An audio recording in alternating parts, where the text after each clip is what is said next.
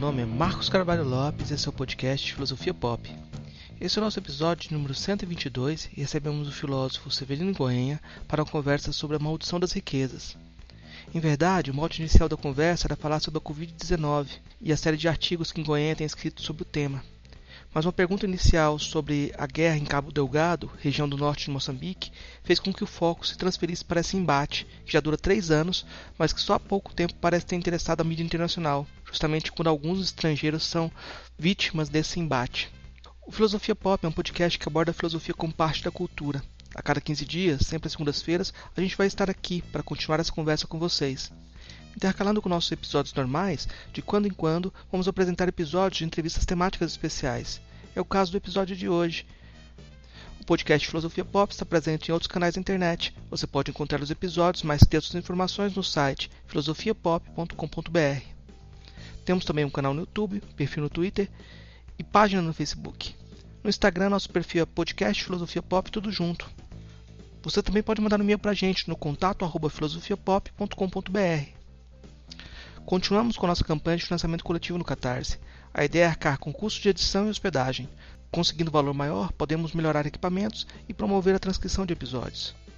Para isso, assine o Catarse do Filosofia Pop em catarse.me barra filosofia pop. A contribuição mínima que pedimos é de R$ reais mensais. Se você quer ajudar, mas não pode contribuir financeiramente, dê aquela força na divulgação dos programas, compartilhe nas redes sociais e faça os comentários. Continue esse diálogo. Vamos então para a nossa conversa sobre Maldição das Riquezas com o Severino em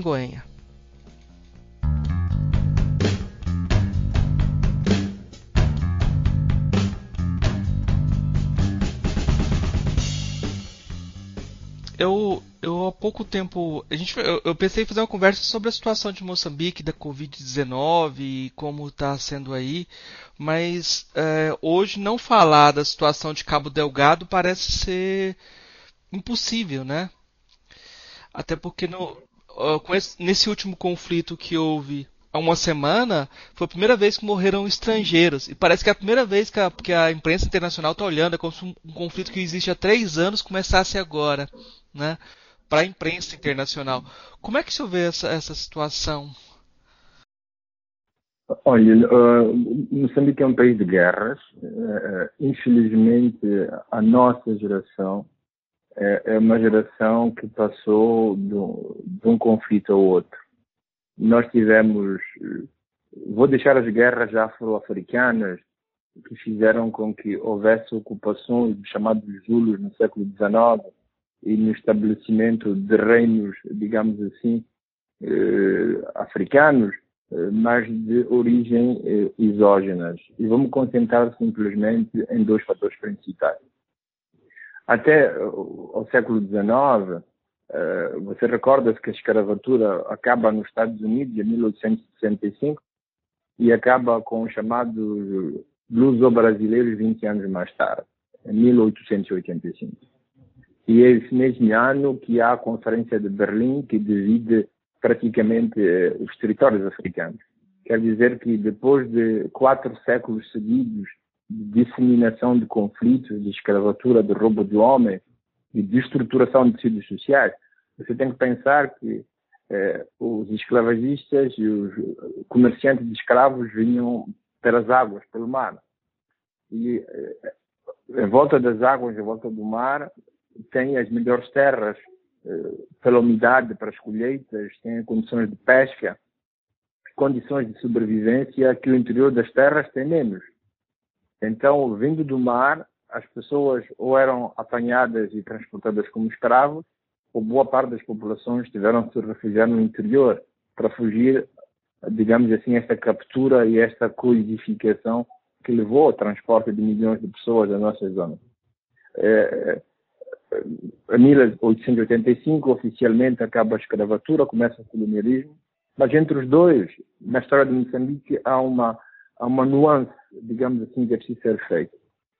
Os portugueses inventaram aquilo que chamaram os trabalhos forçados e continuaram a transportar muita gente aqui de Moçambique para São Tomé. São Tomé não era habitada, boa parte dos habitantes de São Tomé e de Cabo Verde provinham das nossas terras. Aqui em Moçambique, quando a pessoa era condenada uh, pelos portugueses, era condenado a trabalhos forçados, era levado praticamente na mesma situação de escravatura para São Tomé, onde, de onde não voltava mais. As ilhas vizinhas, há um historiador, Pelletier, historiador francês, que escreveu um livro chamado O Nascimento de Moçambique, onde ele mostra que boa parte das ilhas vizinhas, os Comoros, as Seychelles, os Camarões, os Comoros, as Seychelles, eh, eh, aqui no Madagascar, eh, e todas as ilhas, Maurícias, etc., foi povoada em boa parte por pessoas que eram forçadas a sair de Moçambique neste tráfico que, afinal de contas, continua a funcionar. Uma vez eu fui ao sul do Egito e uma senhora lá, eh, na parte negra do Egito, ela dizia-me mas tu és como nós, por que não falas a nossa língua? E a resposta era, é muito provável que eu seja um, sejamos as mesmas famílias que fomos transportados eh, à força para aqui, outros ficamos para o outro lado, mas nos parecemos fisionomicamente até, até muito. E se alguém dissesse que fôssemos irmãos, não havia margens para ter algumas dúvidas. Então, entre a, escravatura e o colonialismo, é preciso dar esta especificidade da colonização portuguesa que é Moçambique, que foram os trabalhos forçados. Trabalhos forçados, que quer dizer que foram sinônimo de grande violência. Os reinos africanos tentaram resistir o último caiu só no fim do século XIX, 1895 mais ou menos, que foi o Império de Gaza. Eh, o colonialismo continuou a ser um de grande violência com as pessoas. E é contra esta violência que em 62 nasce o movimento de libertação, que em 75 proclama a independência de Moçambique. Esta guerra levou 10 anos. Diferentemente do conjunto dos países africanos de língua inglesa ou francesa, em que houve negociações e chegou-se à independência, nós, falantes de português, tivemos que passar por uma nova violência de armas. Dez anos de luta de libertação nacional, com mais mortes de ambas as partes, com muito sofrimento das populações, com muita destruição de infraestrutura. Quando em 75 pensávamos que finalmente estávamos independentes e a paz podia vir, em 75 mesmo fomos atacados pela Rodésia do Sul, antigamente era governada por Ian Smith, e logo a seguir a independência do Zimbábue, esses militares passaram para a África do Sul e durante 16 anos Moçambique foi submetido de novo a uma guerra, talvez a mais feroz de todas, porque ela ocupou o conjunto do território moçambicano, até mesmo nas periferias da cidade de Maputo, que tinha ficado, digamos assim, de base na Primeira Guerra. Assinou-se o Acordo de Roma, chegámos ao período de paz, e logo a seguir, eh, por desentendimentos ou não cumprimento de partes desses acordos, nós tivemos foculares de conflito constante. De 1990, ao fim das hostilidades até hoje, tivemos quatro ou cinco acordos de paz, porque afinal de contas a guerra continuou sempre a ser a rima principal do nosso percurso histórico nesse tempo. Estas guerras tinham todas uma valência, vamos chamar assim, quase arcaica, quase antiga. Elas provinham uh, da continuação daquilo que eram os processos de escravatura, de colonialismo, da dominação. Eram resíduos da Guerra Fria, porque a Guerra de 16 anos nossa tinha muito a ver com o fato que Moçambique proclamou uma, um Estado socialista e era completamente circundado de Estados que viviam não da esquerda, mas da extrema-direita, como eram os regimes racistas da Rodésia ou a partir da África do Sul. Então, o pretexto para que se entrasse a Moçambique e se criasse a desordem que se criou com mortes e guerras era inscrevia-se no quadro da Guerra Fria. A Guerra do, de Cabo Delgado não tem nada a ver com a Guerra Fria. Eu devo contar uma anedota simples. Eu estava em Roma quando Gorbachev publicou a perestroika. Na altura, eu não fui às aulas desse dia, fui a uma livraria, fiquei na fila para ser um dos primeiros a adquirir o livro e voltei para casa, fechei-me no meu quarto de livro todo. Tanto era, digamos assim, a, a, minha inspiração a que finalmente as razões do conflito entre potências que depois se deflagravam no conjunto dos países periféricos terminasse definitivamente e nós enverdássemos esta utopia no qual eu queria acreditar como jovem e como, digamos assim, como filósofo como alguém que pensa quase romanticamente na possibilidade do mundo de paz. Eu queria acreditar que, acabando a Guerra Fria, entraríamos uh, numa era diferente. E, e, o que aconteceu depois está na vista de todos é que praticamente a Guerra Fria foi substituída por uma outra guerra. Se a gente olha historicamente, a gente olha sociologicamente para quem substituiu a Guerra, a Guerra Fria, a Guerra Fria passou a ser substituída por aquilo que se chamou eh, o, o novo ciclo de violência ou de confrontação ao mundo. E ela opunha, vamos chamar assim, um certo Ocidente com um Islão político. Esse Islão político uh, foi fazendo a sua estrada, começou com aquilo que mais tarde vai chamar Bin Laden, as guerras do Afeganistão, em que participaram a Rússia de um lado, os Estados Unidos do outro, uma vez uma, uma vez outra. Depois tivemos o, Estado o chamado Estado Islâmico, os conflitos na Síria, sobretudo depois do 11 de setembro, o que deu auge à guerra de Iraque, a destruturação da zona uh, do Médio Oriente, etc, etc. Mas isso ficava longe dos nossos conflitos tradicionais. A pouco e pouco, este conflito da nova história mundo começou a descer no continente africano, começou a entrar na Nigéria, entrou no Quênia, quando começaram a nascer os chamados Boko Haram. Mas esta guerra também ficava longe de nós.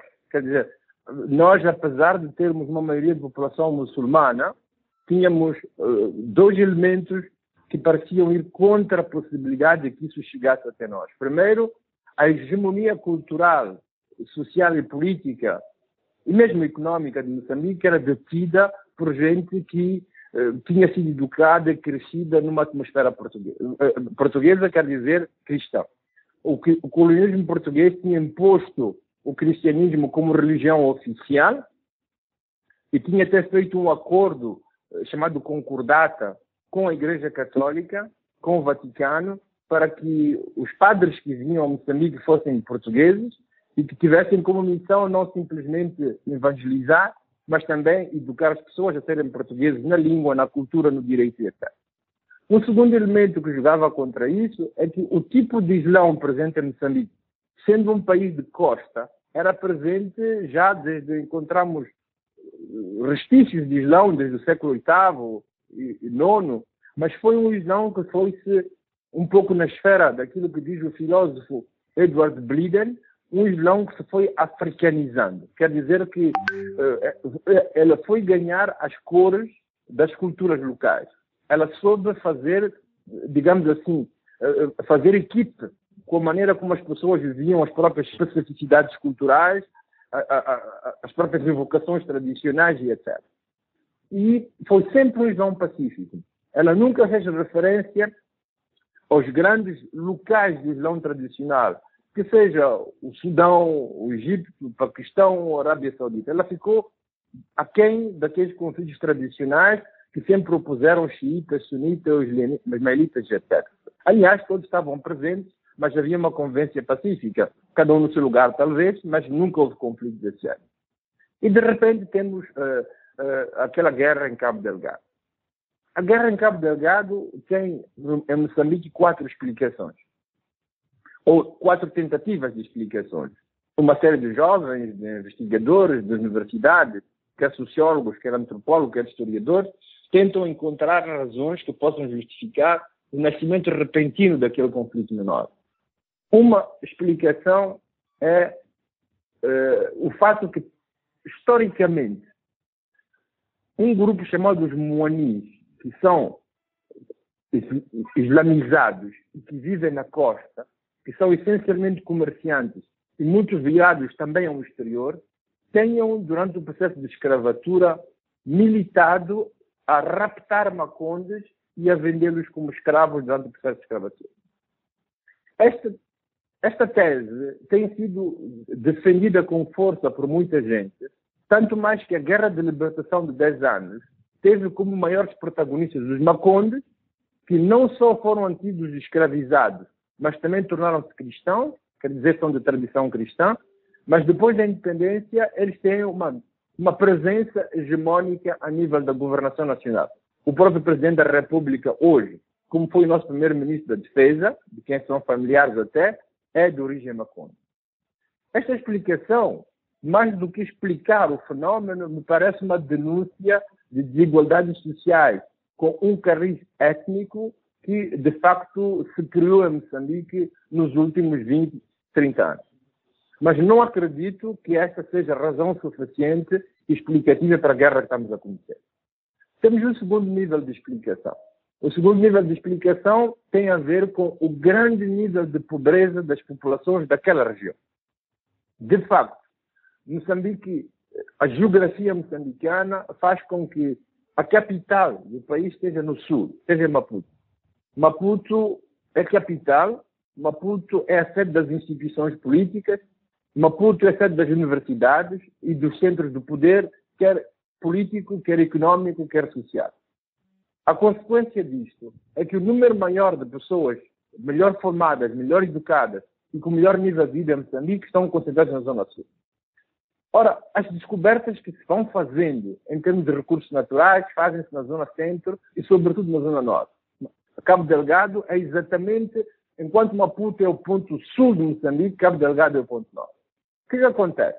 Acontece que as pessoas que vão tirar melhor benefício destes recursos situados em Cabo Delgado são, de um lado, os estrangeiros, são as grandes companhias. Temos primeiro a Eni, depois tivemos as duas companhias americanas, agora temos a Total, mas eles precisam de fazer acompanhar por moçambicanos para fazer os trabalhos, eh, enfim, eu vou chamá-los secundários, mais administrativos, eh, mais de logística, etc. E quem são as pessoas que estão melhor armadas para fazer esse tipo de serviço? São aquelas que melhor instrução ou melhor formação têm. E essas pessoas encontram-se na cidade de Maputo ou saem do sul de Moçambique. Então, os maiores beneficiários das riquezas do Norte não são os jovens e os provenientes do Norte, são os estrangeiros e são os nacionais de origem do Sul. Esta verdade leva a que uma segunda explicação seja para dizer que trata-se de uma revolta da discriminação económica que são vítimas as pessoas do Norte a favor dos estrangeiros e os provenientes do Sul, do sul de Moçambique. Também esta razão não parece explicativa, porque a mesma situação se produz em outras zonas de Moçambique, eu penso em Tete, onde descobriu-se o carvão, e que eram, era a Vale brasileira que vinha. Havia muitos brasileiros, quer dizer, muitos estrangeiros não moçambicanos, e os moçambicanos que estavam também eram de origem do Sul. Temos o Pro Savana, que é uma uh, grande empresa que também tem colaboração com o Brasil, porque era uma, é um projeto japonês ou brasileiro que já foi implementado no Brasil, que tinha que cobrir um espaço enorme de Moçambique e deslocar mais de 7 milhões de pessoas, e os maiores beneficiários eram, uma vez mais, brasileiros japoneses nesse caso, mas do outro lado também eram, digamos assim, as pessoas do Sul. Mas esta repetição de recursos fora do Sul a beneficiar pessoas que eram estrangeiras e do Sul foi se repetindo gradualmente, eh, digamos assim, no espaço de Moçambique. Isso cria insatisfações, cria revoltas, cria uma, digamos assim, um clamor contra as desigualdades extremamente justificadas. É um facto, mas também não me parece que haja aí razões suficientes para pensarmos que se trata de facto de razões, eh, de razões, digamos assim, de desproporção económico-social. Há um terceiro nível de explicação que se dá, é a questão do jihad, do Islão.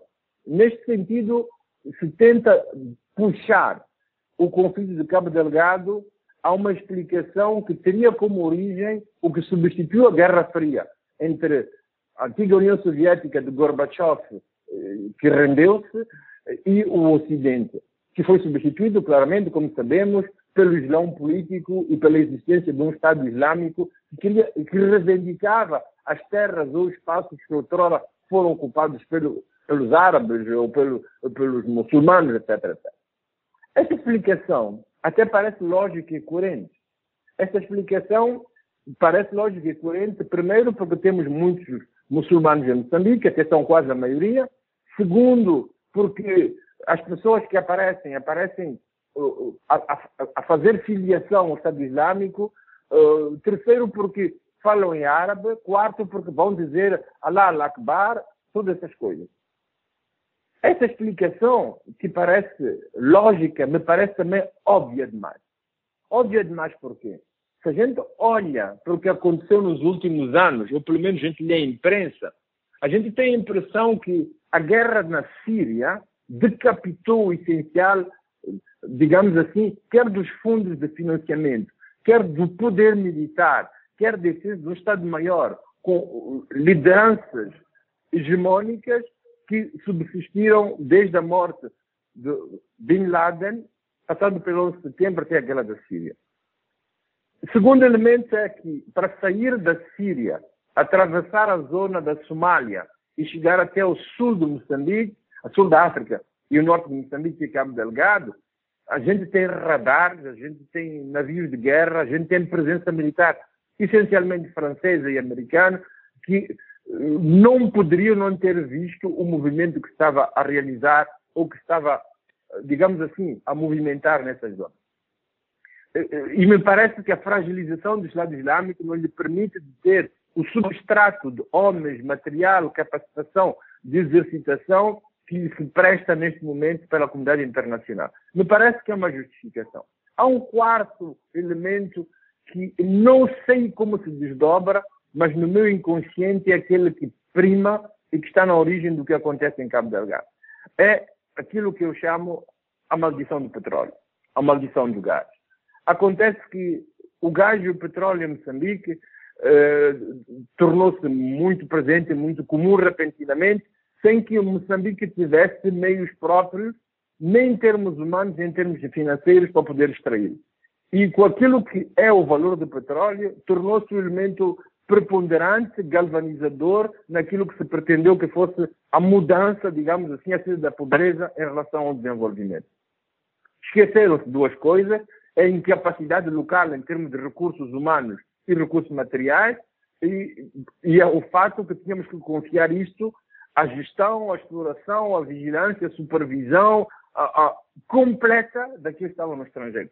Que eram estrangeiros, essas grandes multinacionais internacionais, que não têm outro objetivo senão sugar o máximo que podem. Se recordar, saber que no interior, onde se suga o petróleo, não há um moçambicano. Não há um moçambicano que saiba qual é a quantidade de petróleo que temos, o que, é que se extrai, o que, é que significa perfumar o petróleo, tirar, vendê-lo, etc, etc. Os moçambicanos só podem se contentar com aquilo que dizem aqueles que chegam a esses lugares, exploram petróleo e fazem tudo o resto. O que me leva a pensar que nenhum país deveria nunca autorizar a exploração dos seus próprios recursos sem primeiro ter se formado e formado pessoas que fossem capazes, pelo menos de uma gestão e uma, digamos assim, e uma supervisão daquilo que acontece no espaço no terreno. Este é o primeiro elemento. O segundo elemento que me, que me parece eh, importante nisto é que nós passamos muito rapidamente de vendedores a assistidores. Nós vendemos os espaços, confiamos a N, a N passou aos americanos, esperamos a Total, e isto correspondia a um plano da Total, porque a França sempre viu esta zona de África como a sua zona natural de influência. Recordar que tem Comoros, tem reuniões, tem Madagascar e tem tudo aquilo que para eles é um terreno natural de habitação aqui na zona da região. Que é quase natural ver a Total a chegar e a ocupar os espaços, os espaços de exploração que foram negociados em primeiro lugar com outras companhias e com outros países. Em terceiro lugar, é preciso fazer a história da França e da Total nesses lugares de exploração. Onde a França passa e passou, aquilo que nós temos como, como resultados na Costa do Marfim, nos Camarões, eh, no Togo, no Burkina Faso, etc., é uma imposição de políticas, é um neocolonialismo claro, é uma presença nem sequer neocolonial, mas colonial, com, com caras de posto colonial muito claro e muito avisado. Tudo essas premissas levam-me a mim a pensar que existe um projeto petróleo dependente ou gás dependente que é feito com pessoas que conhecem o espaço, o terreno e o país e que utilizam as fraquezas provenientes quer de conflitos do passado, quer da pobreza e a discrepância entre ricos e pobres a nível nacional, quer a presença do Islão para poder utilizar isso como pretexto, mas os fins verdadeiros, o que está em causa, não é nenhuma Nem a primeira, nem a segunda, nem a terceira, mas é questão de petróleo com mecanismo muito sofisticado. Eu só quero recordar, para quem quer recordar-se, que o primeiro grande problema de Moçambique nos últimos 5, 6, 7, 8 anos foram as dívidas ocultas. As dívidas ocultas foram feitas para proteger exatamente eh, a costa e a região do norte de Moçambique e foram feitas com a França, para que a França produzisse-nos lanchas de supervisão e controle praticamente nas nossas, na, eh, nas nossas costas. E hoje é a França que controla essas costas através da Total e ela o que, é que está a reivindicar? Está a reivindicar duas coisas. Ela sai brutalmente, como está a sair, deixando o país completamente à, à mercê da sua própria sorte, mas ela não vai sair para não voltar. Mas ela vai voltar dizendo nós queremos voltar, mas a nossa condição é termos uma proteção e essa proteção tem que ser nossa. Ela quer vir com os próprios serviços de defesa e que são coadjuvados pelos serviços franceses. O que significa uma presença militar francesa no território moçambicano, o que a França sempre quis e fez nos países africanos, Moçambique sempre evitar. Esta é a primeira coisa. A segunda coisa, você tem em frente de nós uma pequena ilha, perto das Comoros, que é o território ultramarino que ficou França há 10 anos atrás. Houve referendo em 75, eles votaram por ser franceses e são o território mais pobre de todo o ultramar francês. No jornal Le Monde de terça-feira estava escrito o seguinte: este é o território mais pobre da França e a sua grande esperança de mudar a sua situação de pobreza reside no gás e no petróleo que existe em Moçambique. O que é que isto quer dizer? Qual é o significado que isso tem? A Total já mostrou que tinha interesse em transferir os seus lugares de exploração, a sua base no território francês que está em frente. Por isso, me parece que esta dimensão de, da maldição do petróleo seja muito mais explicativa que as razões que são invocadas uh, assim, uh, correntemente. Eu quero terminar esta, esta longa pergunta ou resposta invocando uma das frases do bispo Luís de Lisboa, o bispo brasileiro, que era o bispo de Pemba, que saiu de Cabo Delgado por ameaças de morte que era sujeito, sem que nunca tivéssemos sabido quem eram as pessoas que estavam na origem da ameaça que ele subia, ele dizia assim: não queremos transformar Moçambique num país colonizado em nome do gás e do petróleo. Ele era bispo, vivia no interior, ele não era moçambicano, é brasileiro, tinha informações a partir de base e, apesar de ser cristão e a guerra ser supostamente feita por muçulmanos, ele não interpretava o conflito como tendo uma origem de caráter religioso ou interreligioso, mas ele metia o acento e o dedo no gás e, para mim, sem poder dar explicações cabais e rigorosamente justificadas, me parece que há toda uma interface entre a N, empresas americanas e agora francesa, e interesse dessas potências em volta do petróleo, que explicam mais a questão de Cabo Delgado do que as razões que invoquei antes.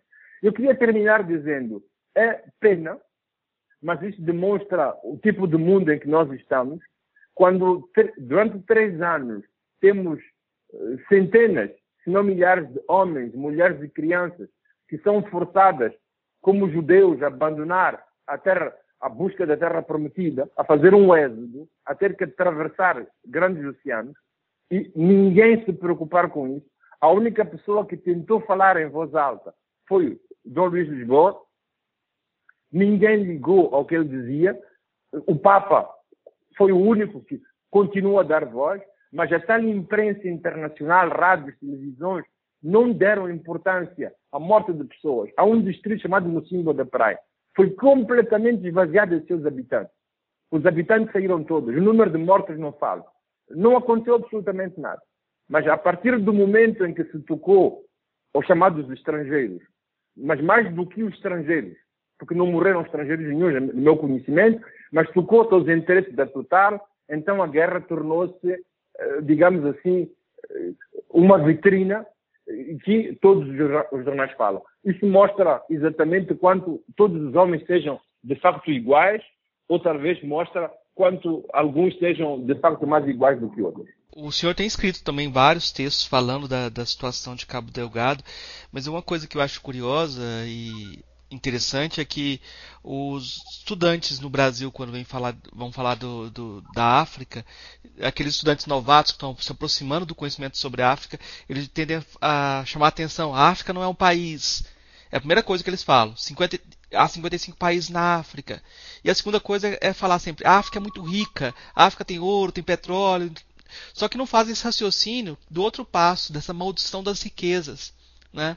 que tem gerado um monte de conflitos, porque a exploração sempre feita por uh, interesses externos e gerando conflitos, gerando uh, guerras, e fica parecendo que essa riqueza está lá, mas quem vai explorá-la ou como ela está sendo utilizada?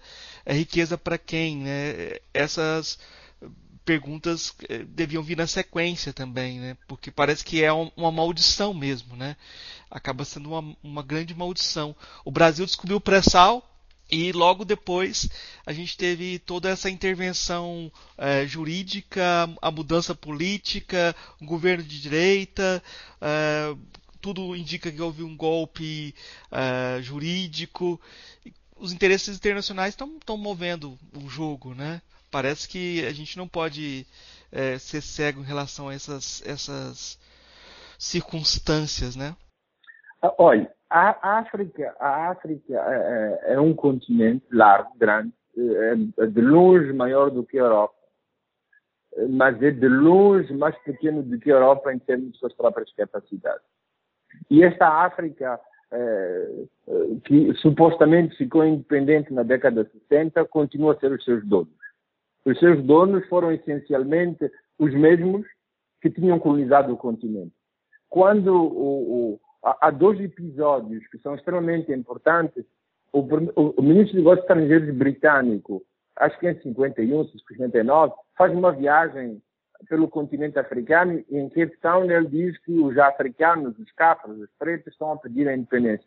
Mas nós vamos dar a independência, mas vamos vigiar. Se eles usarem bem a independência, a gente vai aplaudir. Se usarem mal, a gente vai punir-los.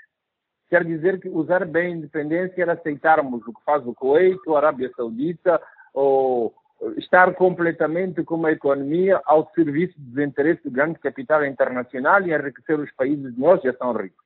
Se nós tentássemos mudar o paradigma e continuar a utilizar os poucos recursos que temos em favor dos nossos próprios países, estaríamos a comportar-nos mal e aí teríamos presença estrangeira muito grande. Foi o que aconteceu com o Patrício Lumumba no Congo, aconteceu com a guerra do Biafra, muito pilotado por, por, Mitterrand, por De Gaulle pelos franceses na, na, na Nigéria, mas foi essencialmente o que foi acontecendo na África no, no, no, seu conjunto. Quando o Senegal e a Gâmbia decidiram fazer um país chamado Senegâmbia, a embaixada francesa em Londres e a embaixada inglesa em Paris, ao mesmo tempo, disseram os negros querem fazer não sei o que, a geopolítica deles. Os nossos povos não estão de acordo e houve uma intervenção militar. Nós ficamos independentes, mas ficamos sobre uma independência sobre tutela, sobre vigilância. Os franceses fizeram muito mais do que isso. Eles têm uma presença militar em cada antiga colônia que é militarmente mais forte que os países, que, que é o exército do país. Hoje não há nenhum presidente no Senegal, na, na, na Costa, na, na, Costa de Marfim, em qualquer colônia francesa, que não tem que estar primeiro na subordinação da França. Não há economia que possa funcionar sem que o, diga, as reservas do próprio país para a sua própria subsistência econômica não passe pelo Banco de Paris. Não há moeda, não há economia funcional, não há economia de trocas que não passe pela dependência em relação à França. O, o paradoxo de tudo isto é que nós os cinco países de língua oficial portuguesa tivemos que darem armas para serem independentes. E rompemos com Portugal. Os portugueses tiveram que sair daqui. Mas na geopolítica mundial, isso significa que ficamos sem donos. E o fato de ficarmos sem donos, tornamos no território de caça de qualquer novo predador que chegasse. Que se chamasse União Soviética antes, China depois e hoje, Estados Unidos ao mesmo tempo, ou hoje de novo a França, nós ficamos um país sem, sem dono, sem patrão, com uma incapacidade político-militar interna enorme. Dez guerras, dez anos de guerra eh, de libertação, depois de 16 anos que desestruturaram o país, acordos de paz que eliminaram um pouco a defesa militar que tínhamos, hoje somos um país desemparado, que vive na dependência económica dos outros, na dependência cultural dos outros, na dependência educativa dos outros, e agora, para a nossa própria defesa, no momento em que falo, o Presidente tem uma reunião com os países da região e isso vai acabar por pedirmos a intervenção uh, dos países estrangeiros para defender Moçambique. Mas você conhece um país do mundo onde os americanos entraram depois saíram? Ainda estão na Europa. A guerra acabou em 45. Ainda estão no Japão. A guerra acabou em 45 ainda estão na, na, na, Síria, estão no Iraque, estão no Afeganistão, com uma desculpa um protestam ao outro. Então, o grande problema desses países é o grande medo da ingerência. Por outro lado, olhas para os países que nós somos, a grande debilidade que nós temos é a formação humana. Quer dizer que não temos dinheiro, certo? Mas os recursos podem estar presentes num país. Você tem que poder saber identificá-los e tem que ter capacidade para explorá-los para os recursos sejam seus. Ora, nós não temos nem capacidade humana, os chamados recursos humanos, nem capacidade técnica. Então, quase parece ter razão aquela frase de Bush pai, já que agora temos Bush filho, só nos falta o Bush Espírito Santo. O, o, o, aquela frase de Bush pai que dizia os recursos são da humanidade, estão onde estão, a gente vai buscá-los. Os grandes conflitos deste início do século XXI são conflitos de recursos. O que foi a guerra do, do Iraque? Com uma desculpa eh, barata, eh, estragou-se e destruiu-se completamente um país. O que, o, o que foi a guerra da Líbia? O que é a divisão do Sudão? O que é a guerra que tivemos no meio do Congo, que até os países africanos participaram pelo Estado de exterior eh, para poder sacar os recursos que existiam no país? O, o, o, que é o conflito que vocês têm aí mesmo em frente com o, o, o grande país, como é que se chama, o, que tem muito petróleo? Estou a confundir tudo. Venezuela? Com a Venezuela. É, é, exatamente um petróleo que neste momento não se quer explorar porque tem outras fontes, mas está ali. O dia que quiserem ir buscar o petróleo da Venezuela, onde encontrar maneira de tirar o poder, tirar o governo, o, o, governo que está lá instalado, onde meter o outro para poderem fazer o que querem. Quer dizer, estamos num mundo governado por poucos países e esses poucos países governados por um egoísmo e por interesses de par. O que existe no mundo inteiro pode ser, pode ir buscar, pode-se maltratar as populações, pode deslocar as pessoas, porque o fim, maquiavelicamente, justifica as leis. Então, neste sentido, sim. Neste sentido, ter recursos no seu próprio território e não ser capazes de reconhecê-los, explorá-los, utilizar para o seu próprio bem, torna-se a pior das coisas que pode existir para um país com as fragilidades como os nossos. Alguns textos eu tenho falado do cinismo estrutural da situação geral do mundo, né? Porque agora a gente poderia ter a quebra de patente das vacinas e muitos, muitos laboratórios no mundo produzindo vacina para tentar acabar realmente com a pandemia. Mas parece que essa ideia de acabar realmente com a pandemia e chegar a todos os lugares é menos importante do que lucrar com com a venda de vacinas, né? Isso parece que vai se prolongando, né? Existem aquelas pessoas que são vacinadas, aquelas que vão ser vacinadas e aquelas que não são vacináveis, não estão nem no radar da possibilidade de ser vacináveis, né? a ideia do cinismo é uma ideia que foi desenvolvida pelo filósofo alemão Sloterdijk. Quando ele chega a dizer, depois se que vai na mesma linha, que uh, quando nós pensamos nos conceitos que nortearam digamos assim, a filosofia política no século XIX, eh, primeiro com Hegel, depois com o marxismo, o conceito dos mais importantes foi o conceito de dialética. Mas o que, é que significa a dialética? A dialética significa clarificar o que está obscuro, tornar claro o que está escondido, desvelar o que está velado. A dialética significa, para quase numa, numa espécie de silogismo, meter em evidência aquilo que está lá, mas que a gente não consegue ver claramente. Ora, uh, que os ricos uh, aproveitam-se dos pobres para ficarem mais ricos, que muitas crianças no mundo inteiro todos os dias morrem de fome quando a gente deita fora toneladas de, de comida, que hoje há de haver populações que vão morrer sem vacina, quando os países ricos compraram vacinas para meter em estoque. Deus sabe para fazer o quê? É uma evidência para toda a gente. Na semana, no mês passado, houve uma votação na Suíça que era para saber se tinha que se condenar ou não as, os bancos e as grandes empresas que praticavam, digamos assim, atitudes contra os direitos humanos fora da Suíça. A população votou que sim, a uma percentagem mínima, os cantões votaram que não.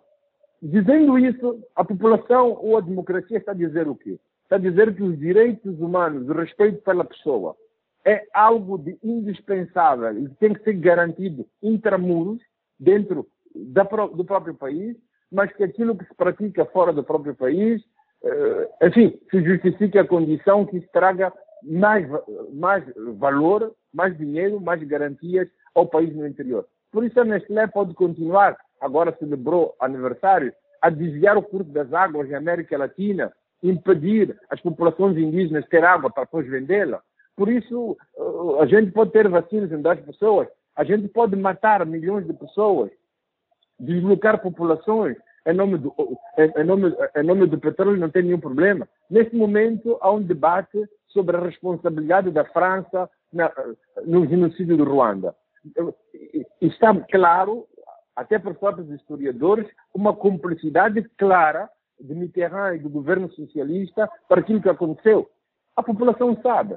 Mas você já viu alguma vez um país fazer um referendo, um país fazer uma manifestação popular, paralisar o país, para defender países do Sul, como quando tem que defender seus próprios interesses?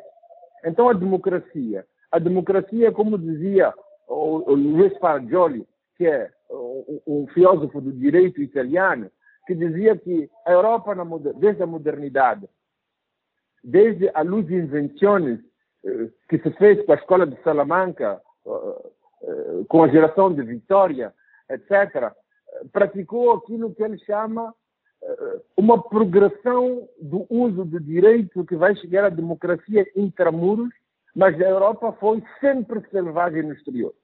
Ela praticou a escravatura, o colonialismo, e hoje, se a gente contabiliza o número de mortos por guerras, por invenções, por golpe de Estado, e nem falo da fome, de 45, o fim da Segunda Guerra Mundial até hoje, é o dobro, o triplo do número de homens e mulheres que morreram selvejamente durante a Segunda Guerra Mundial. Este é o elemento, este é o cinismo que prevalece nas relações que se praticam entre o Norte e o Sul. O que é importante meter em causa é que não basta continuar a dizer que isto é prática das multinacionais. As multinacionais existem dentro de países governadas por indivíduos que são democracias que são controladas pelas suas próprias populações. Se as populações e os povos não tomam posição em relação às catástrofes que os seus regimes, as suas empresas praticam no exterior, ela é cúmplice. É cúmplice diretamente porque sabe, e se não sabe, é uma ignorância culpada. É uma, uma ignorância que não pode, no mundo global de hoje, justificar. Quando a gente vê pessoas a morrer, eh, como aconteceu nestes dias em Cabo Delgado, a gente tinha de perguntar-se quem que deu as fardas, quem que dá as botas, quem que tem as armas. Moçambique não fabrica nada disso. Qual é o interesse da Total que está perto? É que, qual é a parte da responsabilidade nossa, como país e como sistema, para que este tipo de práticas possa continuar? Se a gente não faz essas perguntas, então a democracia que nós temos é falsa, porque ela é boa para nós, é praticada entre muros, mas nós continuamos, como desde Vitória no século XV, desde a Ius Invenciones, que é o primeiro texto de direito internacional público, como defende Kelsen, vamos continuar a ter uma democracia e um Estado de Direito no interno, mas uma prática selvagem. Infelizmente, os instrumentos da selvageria que o Ocidental vai, o Ocidente vai produzindo são hoje muito mais sofisticados do que a selvageria do passado. Então podemos nos esperar dias muito mais horrorosos e situações de Cabo Delgado muito mais horrorosas, de várias formas, nos anos que temos pela frente. Eu vou fazer só mais um, uma perguntinha, para se eu estar com o tempo apertado também. Eu, é, há pouco tempo entrevistei o professor Tanguá, Godfrey Tanguá, camaronês, né? Eu tinha mandado uma, umas questões para ele e ele não respondeu. Aí depois de um tempo ele respondeu dizendo que era muito difícil para ele responder essas questões de filosofia dentro do país em guerra civil, que ele se sentia numa situação de luxúria, né? Eu respondi a ele não, dizendo que era importante, sim, que a, o trabalho dele repercutia, etc.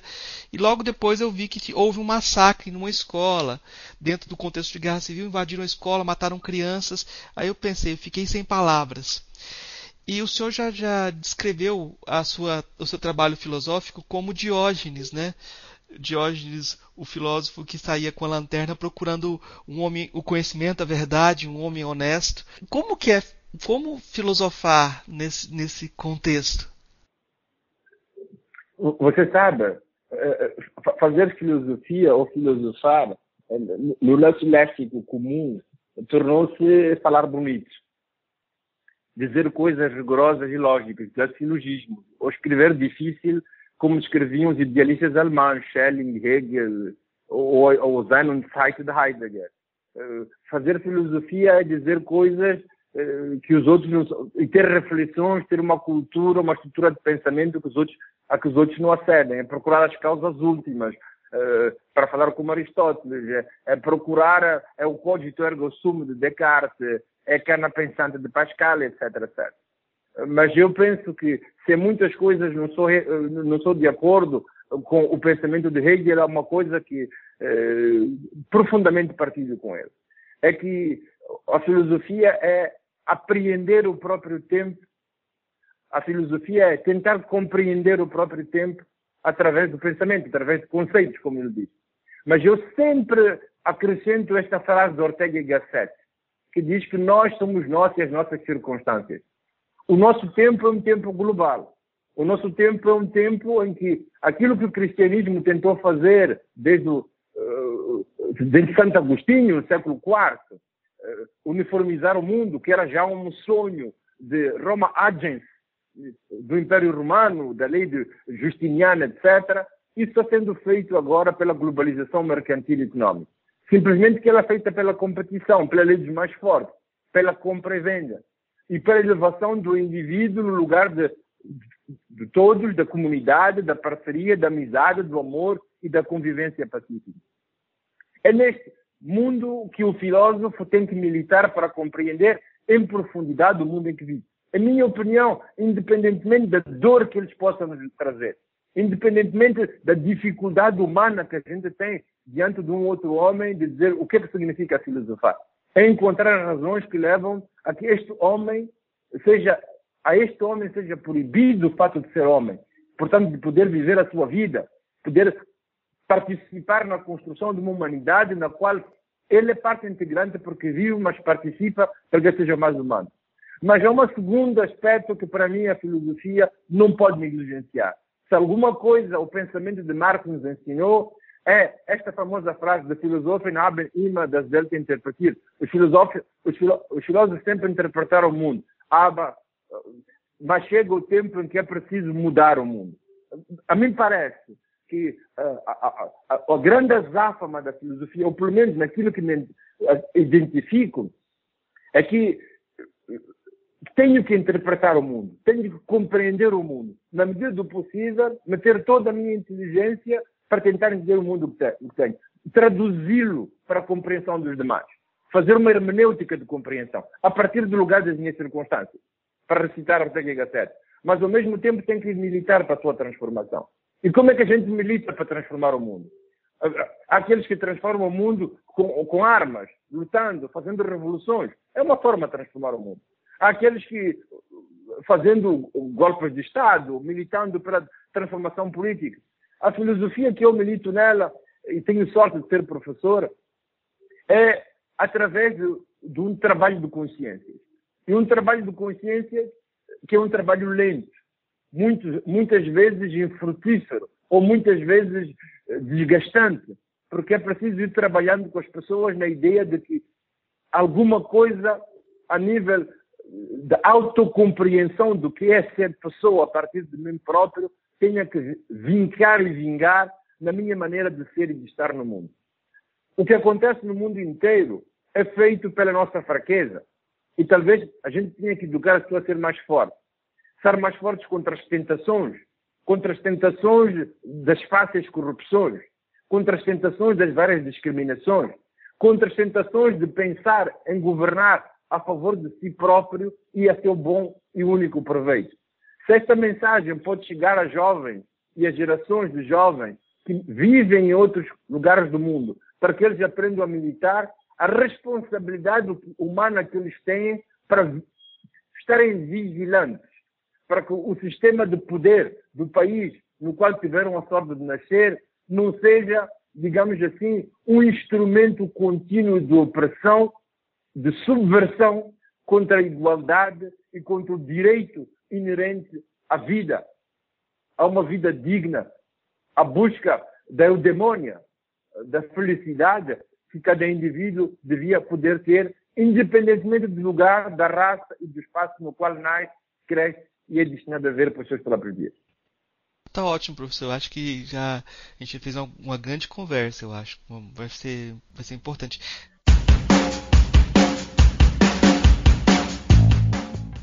Para fechar o podcast com as indicações, a gente vai indicar o podcast de número 99 do Filosofia Pop, em que a gente entrevistou ano passado o professor Severino Guainha, que deu um panorama sobre a filosofia africana, trabalhando o conceito de Lomuco. O Lomuco, a ideia de, de desmame, descolonização, foi o mote para essa conversa com o Severino Guainha.